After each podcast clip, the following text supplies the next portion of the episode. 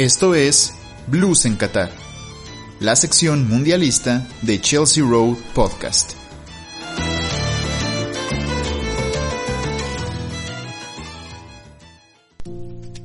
Hola, ¿qué tal? ¿Cómo están, Blues? Buenas tardes, días o noches.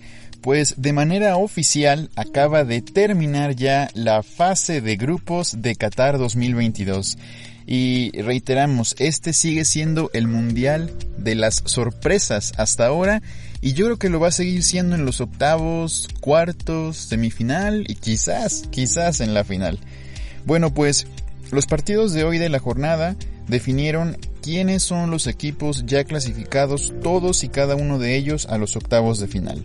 Y como decimos, si en las pasadas jornadas, en los pasados días, hubo sorpresas, como por ejemplo ayer que España pierde con Japón, el día de hoy los equipos también nos dieron mucho de qué hablar. ¿Por qué? Bueno, porque Portugal, el equipo que, un equipo que se había visto bastante sólido, pierde igual sorpresivamente con Corea del Sur, que se logra clasificar a los octavos de final, bien por los surcoreanos. También el día de hoy Brasil sorpresivamente pierde con Camerún 1 a 0.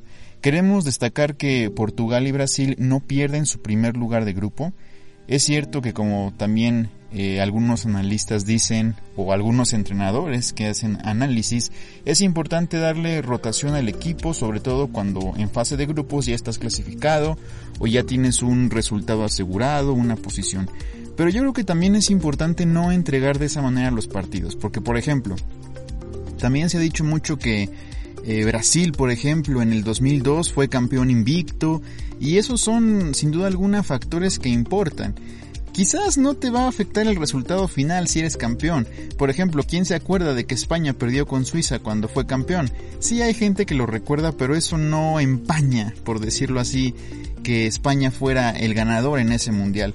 Entonces, en lo personal, yo no entregaría, bueno, es muy fácil decirlo desde aquí, ¿verdad? Yo no soy el entrenador, yo no soy Tite, yo no soy Fernando Santos, yo no soy Didier Deschamps, que también perdió con Túnez, Francia, pero yo no entregaría de esa forma los resultados o los partidos. Sí es cierto, tienes que rotar, tienes que darle descanso a tus jugadores principales. Es bueno que los nuevos, que a lo mejor no van a, a tener tanta acción, jugadores nuevos en la selección, tanta acción en las fases finales, si sigues avanzando, los tengan en esos partidos finales de la fase de grupos cuando ya estás clasificado, aunque eso es importante, creo que tampoco deberían entrar confiados los equipos, porque por ejemplo, ya son varios los gigantes que han perdido con equipos entre comillas y en el papel chicos, entonces, bueno, eso solamente queda en la, en la anécdota, Portugal pierde con Corea del Sur, Brasil lo hace con el equipo africano de Camerún. Y bueno, ya no hay mucho que comentar realmente, eh, además de Corea del Sur y Portugal. Bueno, sí hay otra cosa de comentar. Uruguay, pese a que derrota a la selección de Ghana, no se logra clasificar para los octavos de final. Eh, una tristeza realmente para Sudamérica, ya que Ecuador, Uruguay se quedaron sin Copa del Mundo. Yo creo que los uruguayos tenían para más, tenían equipo para más, todavía tenían figuras, jugadores de experiencia como Cavani, como Luis Suárez, pero creo que les pasó algo que, por ejemplo, a Alemania, a Bélgica les pasó, no estaban muy bien compenetrados, a veces, bueno, no a veces, siempre, aunque es importante tener muy buenos jugadores, estrellas, personas experimentadas en tu equipo, aunque eso es importante, creo que también tiene más valor que el equipo que pones tú en el terreno de juego se entienda. Entonces creo que eso es lo que pasó con Uruguay, que aunque había muy buenos jugadores, pues no se entendían en el campo y eso te termina pasando factura a la larga. Y el resultado de esa situación con Uruguay, en mi análisis puede estar bien o mal, claro está, eso pues terminó costándole el pase a los octavos de final a los uruguayos. Creo que el haber empatado con Corea del Sur marcó un poco pues lo que iba a ser Uruguay en esta fase de grupos. Después la derrota con Portugal nos dejó ver que estaba ya prácticamente eliminado, no tenía muchas opciones, pero hoy sacó la garra charrúa, derrotó a Ghana, aunque tristemente como ha pasado con otras selecciones como por ejemplo México, pese al esfuerzo del final Uruguay no logra clasificar. Pero bueno, si lo hacen Corea del Sur, Portugal, Camerún y Suiza que pese a ir perdiendo con Serbia, se logra recuperar y de esa manera ya clasifica también los suizos a los octavos de final. Entonces, ya, bueno, ya no voy a hablar más de la fase de grupos, ya se acabó, ya terminamos. Los equipos ya clasificaron todos. Ahora voy a hacer en estos últimos minutos del episodio una breve predicción, un breve análisis de cómo veo yo, un servidor, para ustedes los partidos de mañana ya de octavos de final. Bueno, pues si recuerdan o si pueden ustedes ahí ver en su calendario, eh, los octavos de final empiezan mañana con Países Bajos enfrentando a Estados Unidos y a su vez continúan con Argentina enfrentando a Australia. Ha sido una Copa del Mundo muy loca. Yo creo que nadie se esperaba la mayor parte de los resultados que se han dado.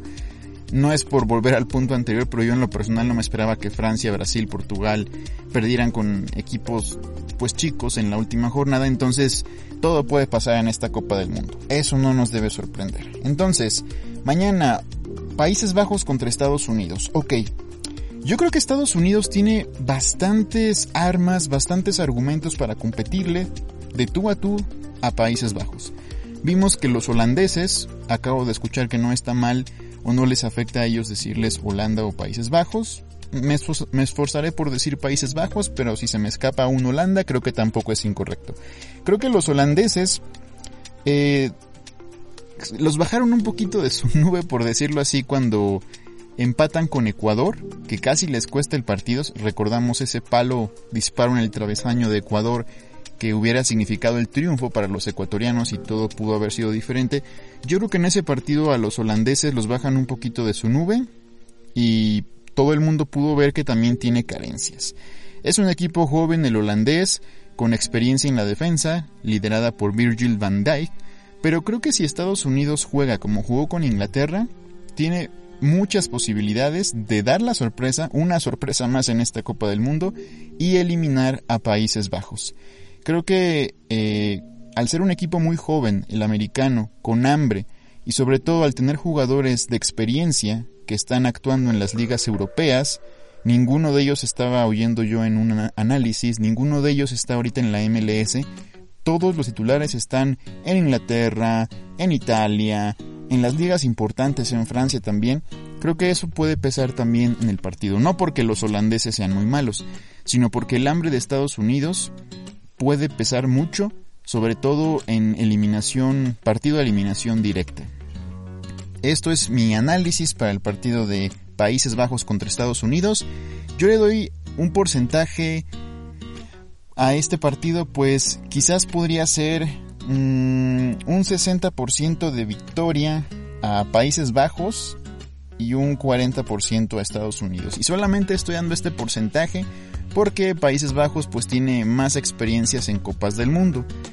Podría ser 55-45, eh, todavía podríamos dejarlo ahí, 55 para Países Bajos y 45 para, para Estados Unidos. Un porcentaje realmente, una diferencia mínima entre los dos.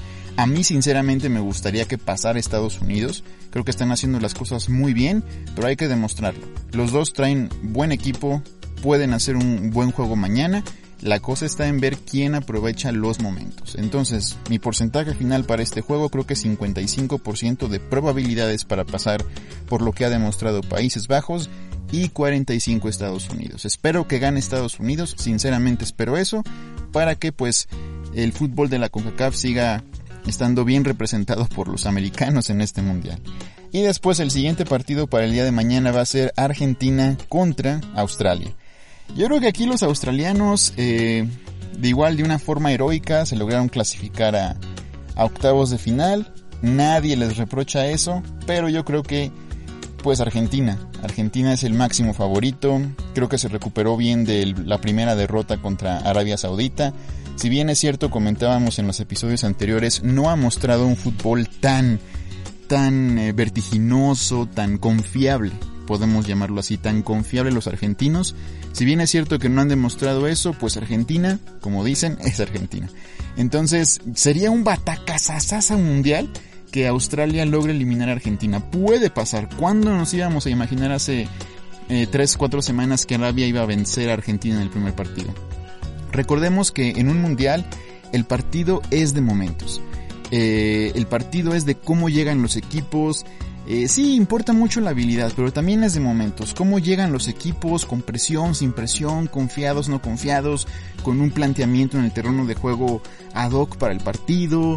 Eh, si se conocen, no se conocen, si se entienden, como ya decimos ahí en la cancha los jugadores entran en juego muchos factores, pero aún así yo creo que aunque Australia tiene mucha iniciativa y están muy motivados ahorita por regresar a octavos de final después de Alemania 2006, yo creo que sinceramente Argentina es Argentina y aquí le doy un 70% em, sinceramente de probabilidades Argentina de pasar contra un 30% de Australia. Ojo, no por ser 70-30 quiere decir que ya Argentina va a pasar. Puede pasar todo y Qatar lo ha demostrado en este Mundial. Qatar 2022, la Copa del Mundo, cualquier cosa puede pasar. Claro, las probabilidades ahí están, pero los que deciden son los 22 que están en el terreno de juego y claro, los dos entrenadores que están afuera. Entonces, esas son mis predicciones para el día de mañana. Arrancan ya los octavos de final. El día de mañana les traeremos pues unos breves comentarios, un poquito de análisis de lo que fueron los partidos ya para mañana, Países Bajos contra Estados Unidos y Argentina contra Australia. Que tengan un excelente día, tarde o noche, se viene lo bueno de la Copa del Mundo. Hasta pronto o hasta mañana, queridos blues mundialistas.